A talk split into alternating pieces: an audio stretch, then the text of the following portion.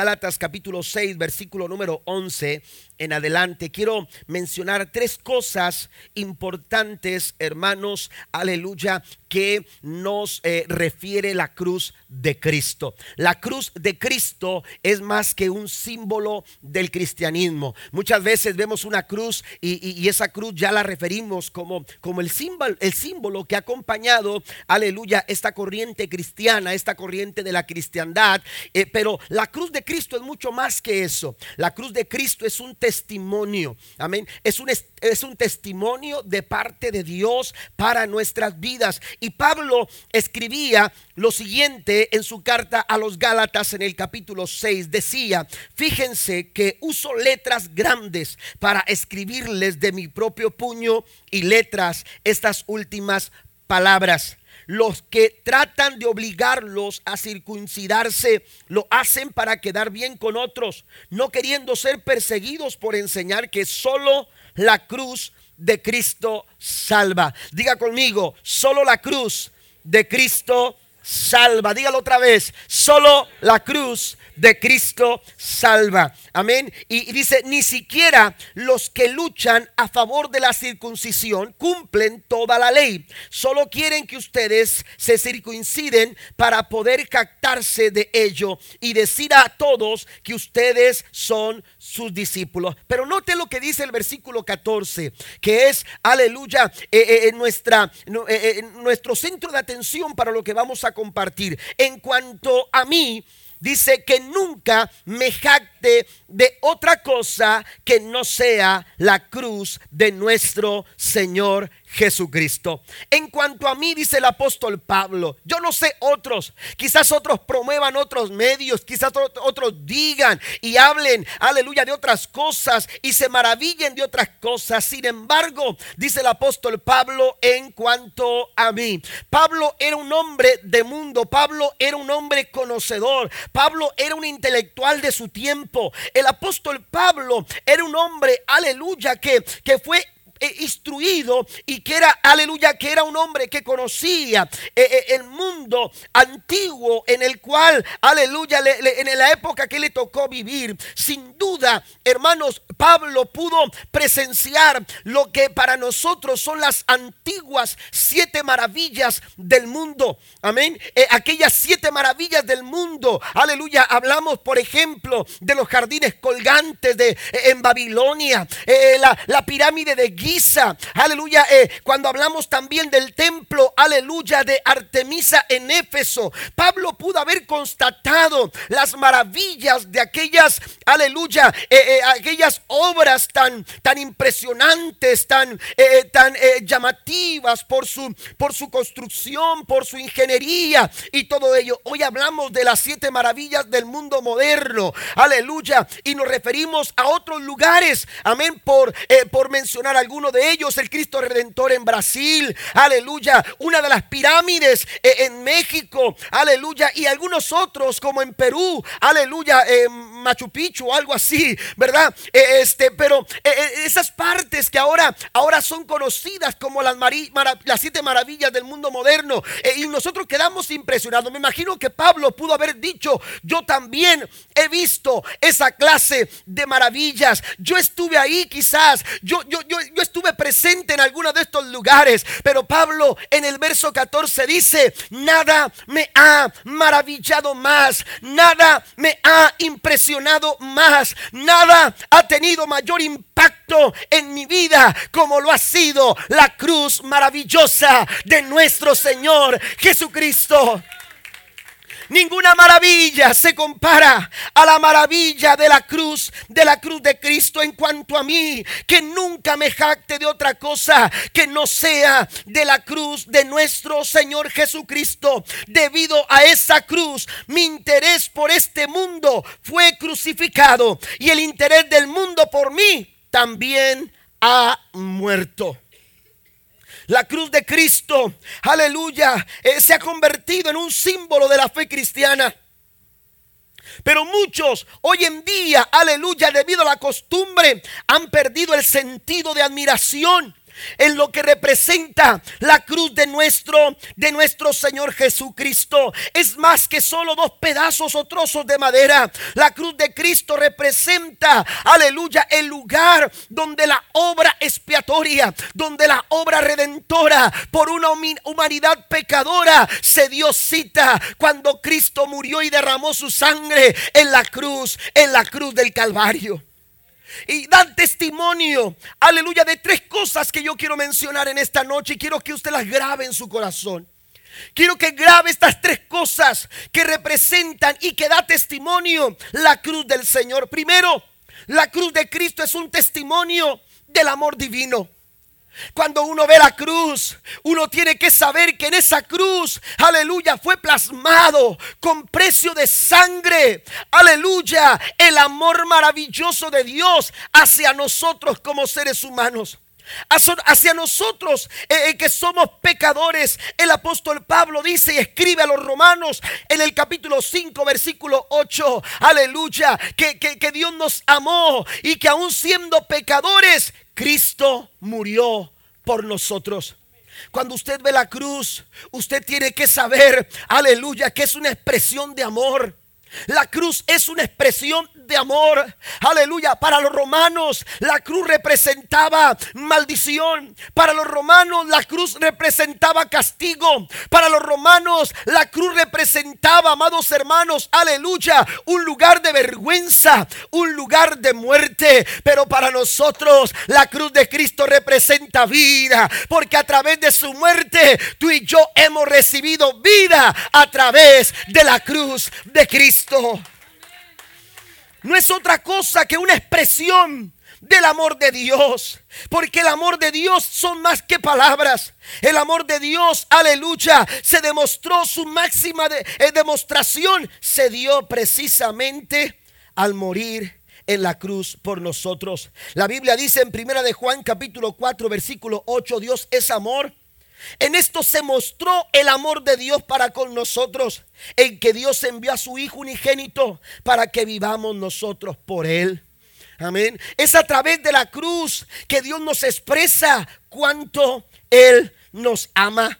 Es a través de la cruz que Dios manifestó su amor hacia cada uno de nosotros. Cuando usted va a San Juan capítulo 3 versículo 16, la Biblia nos enseña que la obra, la obra de Cristo, la obra de Dios para acercarse al, al hombre es una obra de amor. Es a través del amor que Dios se acerca a la raza humana. Usted no dio el primer paso. Yo no di el primer paso. Nosotros no le dijimos a Dios cuánto le amábamos. Él vino a decirnos a nosotros cuánto nos ama. Él vino a expresarnos a nosotros su gran amor y su gran misericordia, aún sin merecerlo aún sin merecerlo. Cuando usted va a San Juan capítulo 3, versículo 16, aleluya, este pasaje nos habla, aleluya, de qué forma Dios nos ha amado. Dios nos ha amado de una manera distinta a la manera en que nosotros amamos. Porque a veces como seres humanos amamos según nuestras emociones. Amamos, aleluya, y, de alguna manera organizamos frases y palabras para expresar ese amor. Y muchas de esas palabras se quedan en un pasado, aleluya. Pero la verdad es que a veces cambian nuestras emociones, cambian nuestras palabras, cambian nuestras expresiones. Pero cuando Cristo vino a este mundo, aleluya, Él no vino a llenar nuestros oídos de palabras. Él vino a decirnos, te amo. Y para ello yo voy a la cruz y voy a morir por ti porque te amo de esta manera. La cruz de Cristo es una expresión y es un testimonio de cuánto Dios nos ha amado a ti y a mí. Y la verdad, amados hermanos, es que el amor de Dios no cambia. Dios es amor. Dios no cambia. Aleluya. El amor de Dios nunca deja de ser. Dios nos ama y no hay algo tan grave que tú hagas como para que Dios te deje de amar. Amén. Tú no tienes que ganarte el amor de Dios. Dios te ama porque Él ama. Porque Él no, no sabe hacer otra cosa que no sea amar al ser humano. Dios nos ama con amor eterno, dice su palabra. Amén. Dios nos ama y a través de la cruz Dice San Juan capítulo 3 versículo 16, porque de tal manera amó Dios. Hay algunos rasgos importantes que eh, eh, San Juan capítulo 3 versículo 16 apuntan acerca del amor de Dios. El amor de Dios tiene su origen en Él. El amor de Dios tiene su origen en Él. Aleluya, por eso mencionaba que no hay algo tan grave que tú hagas como para que Dios te deje de amar. Él te sigue amando. Sin embargo, tus malas acciones, tus malas conductas, tu mal proceder te aleja del amor del Señor. Pero Dios sigue amando al pecador, pero Él aborrece el pecado. Recuerde que el pecado hace separación entre Dios y los hombres. Aleluya, basta. Aleluya, con reconocer cuánto necesitamos de ese amor y hacer lo que hizo el Hijo pródigo. Aleluya, empezar a, regresar, reflexionar. Aleluya, y recapacitar y arrepentirnos y decirle al Señor, Señor, yo necesito volver a casa. Yo necesito regresar a los brazos de mi Padre. Y sabe que el Padre estará dispuesto a recibirte con los brazos abiertos porque Él es amor. De tal manera amó Dios. El verdadero amor, aleluya, nace, aleluya, en Dios. Es el amor, aleluya. El verdadero amor es aquel que se, que se origina en Dios. Pero también San Juan capítulo 3, verso 16 nos habla del carácter de ese amor. Amén. Nos habla del carácter de ese amor. Dice, porque de tal manera ¿De qué manera nos ama el Señor? Dios no ama como tú amas. Dios no ama como yo amo. Él nos amó de una manera incondicional. Dice, y vuelvo a leer lo que dice Romanos 5:8, porque aún siendo pecadores, Cristo murió por nosotros. Aleluya, ese es el carácter del amor de Dios. El amor de Dios es sacrificado. Él estuvo dispuesto a morir por cada una de nuestras vidas. Mire, se dice que en todo, eh, aleluya, que en todo el, eh, eh, el, tiempo de existencia de la raza humana, aleluya, estamos hablando de más de 70 mil millones de personas. Amén.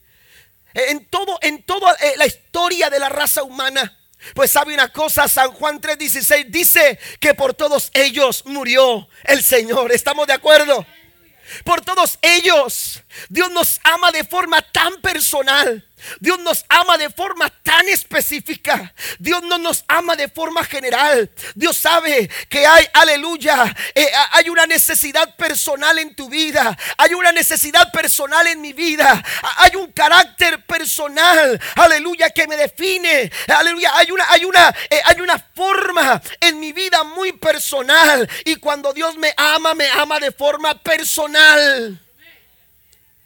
Porque de forma personal Él murió por cada uno de nosotros. Esta mañana yo, yo, yo mencionaba cuando Jesús dice que estaba angustiado hasta la muerte. Y le dice a sus discípulos, queden conmigo porque, porque estoy angustiado hasta la muerte.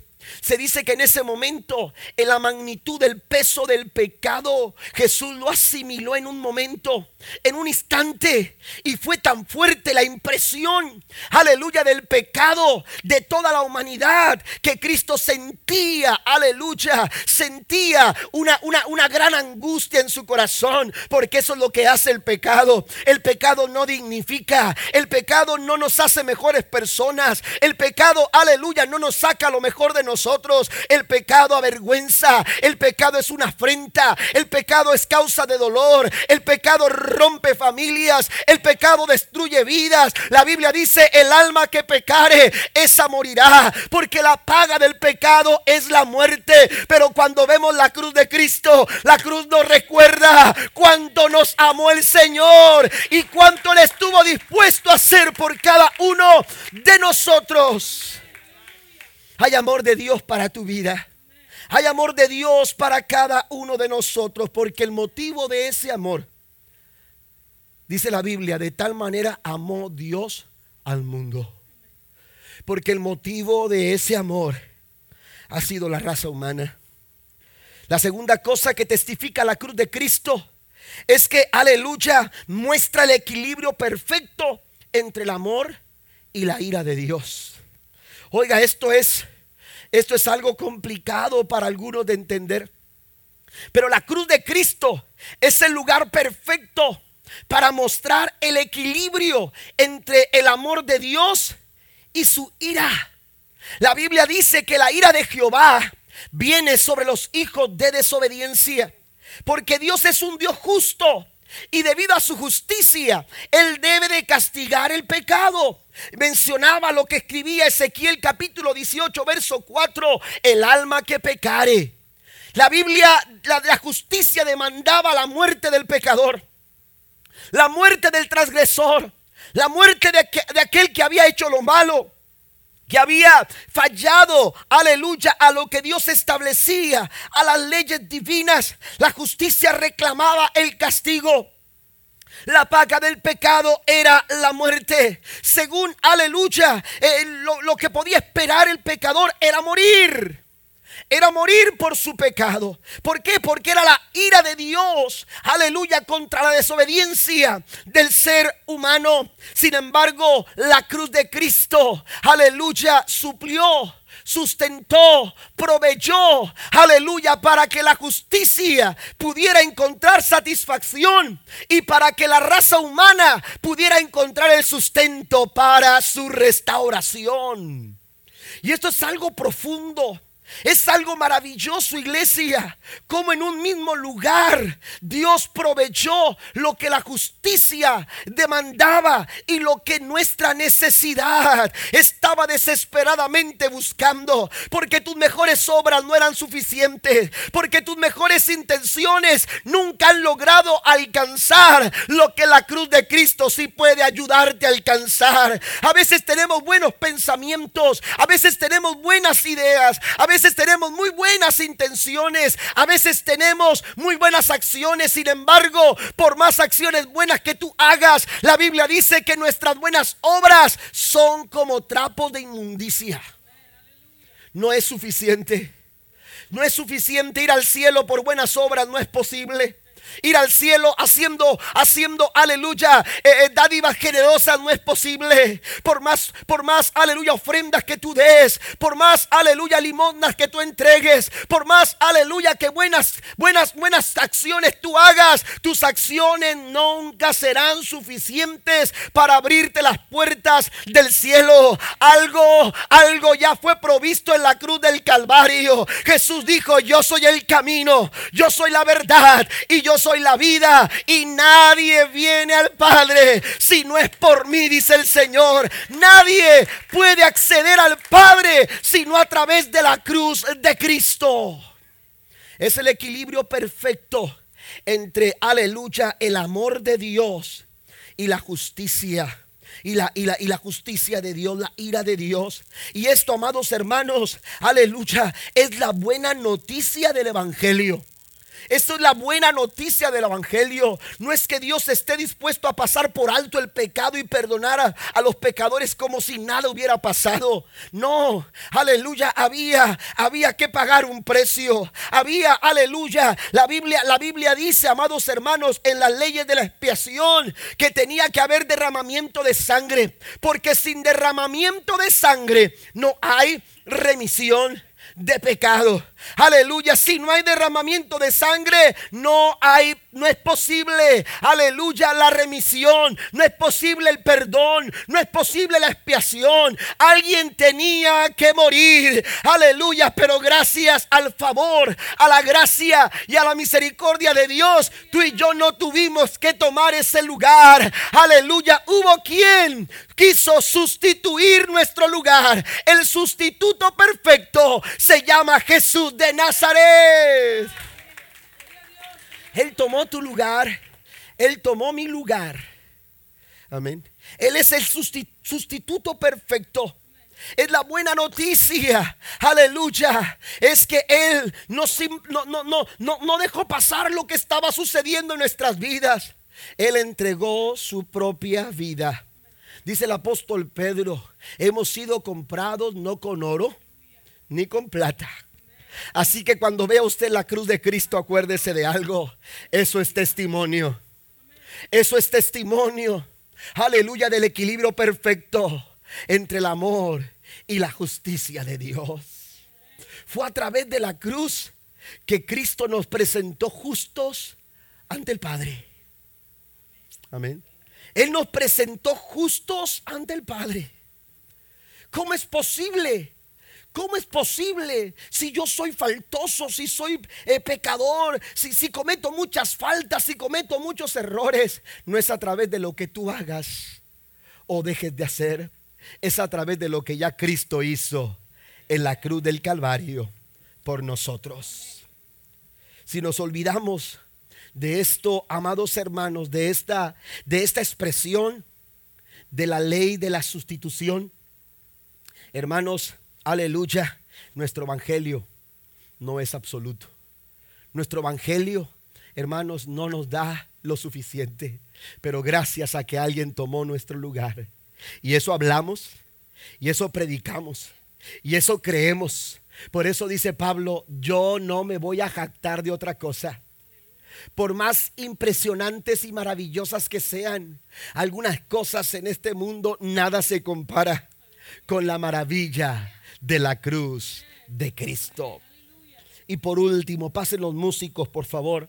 Por último, además de testimonio del amor divino, además de mostrar el equilibrio perfecto entre el amor de Dios y su justicia, también, hermanos, la cruz de Cristo es la solución, aleluya, a toda la problemática humana.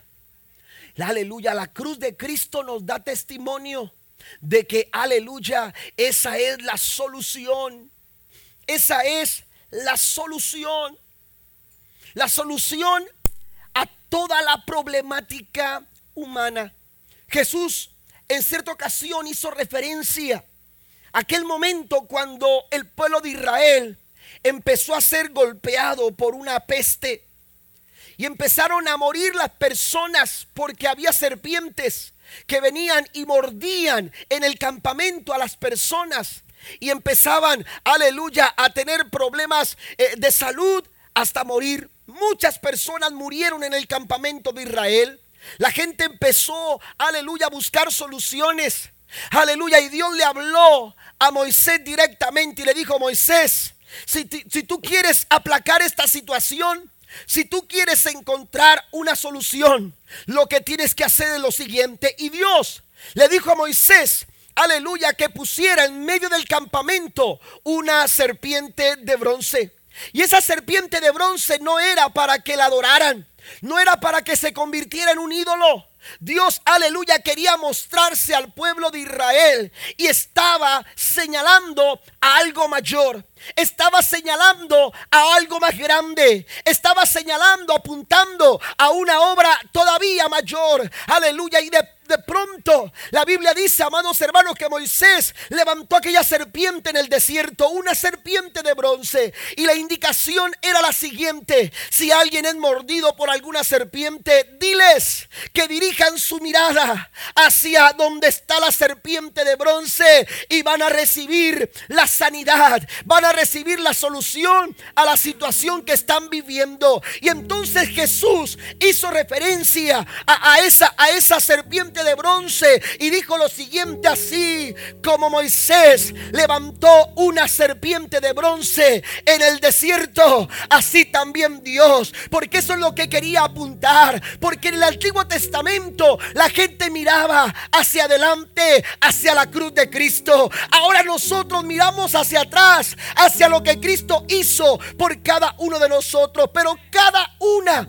de las cosas que Dios, en las formas en que Dios trataba con Israel, en el tiempo del Antiguo Testamento decían y señalaban lo que Cristo habría de hacer en la cruz del Calvario. Por eso dice Pablo, no me jacto de otra cosa, no me glorío de nada más, de no ser solamente de la cruz de nuestro Señor Jesucristo. Y Jesús dijo, así como aquella serpiente fue levantada, yo también seré levantado. Y cuando fuere levantado, a todos, a todos, dice el Señor a todos, esa cruz nos da testimonio a todos. Esa cruz nos da testimonio de que en Jesús hay salvación para tu vida. Esa cruz en esta noche está dando testimonio. Aleluya de que hay sanidad para tu cuerpo. ¿Alguien lo cree? Esa cruz esta noche da testimonio a nuestro corazón de que hay restauración para tu familia.